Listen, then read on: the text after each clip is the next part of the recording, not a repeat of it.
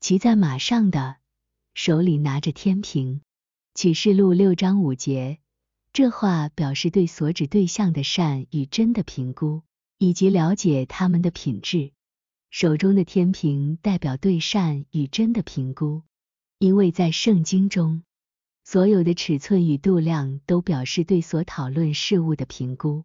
从但以理书以下内容可以明确看出，尺度和度量具有这样的意义。当巴比伦王伯沙撒从耶路撒冷圣殿带来的金银器皿中喝酒时，在他面前有人的指头显出并写字。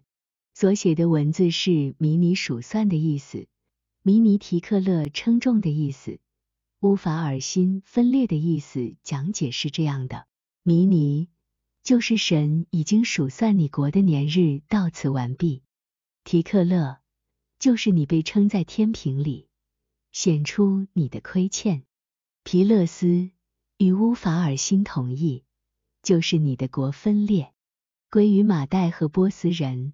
但以理书五章一、二、二十六至二十八节，从耶路撒冷圣殿的金银器皿中喝酒，并同时敬拜其他神，代表对良善和真理的亵渎。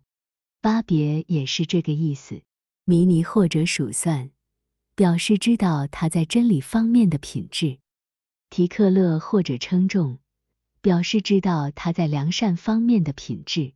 皮勒斯或者分裂，表示分散。在圣经中，尺寸和天平表示真理和良善的品质。这一点在以赛亚书中也可以明显看出。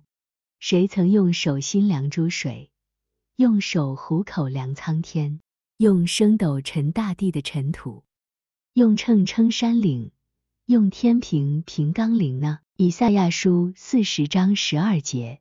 还有，在启示录中，天使没亮圣城新耶路撒冷的城墙，按着人的尺寸，就是天使的尺寸，共有一百四十四肘。启示录二十一章十七节，A R 三百一十三。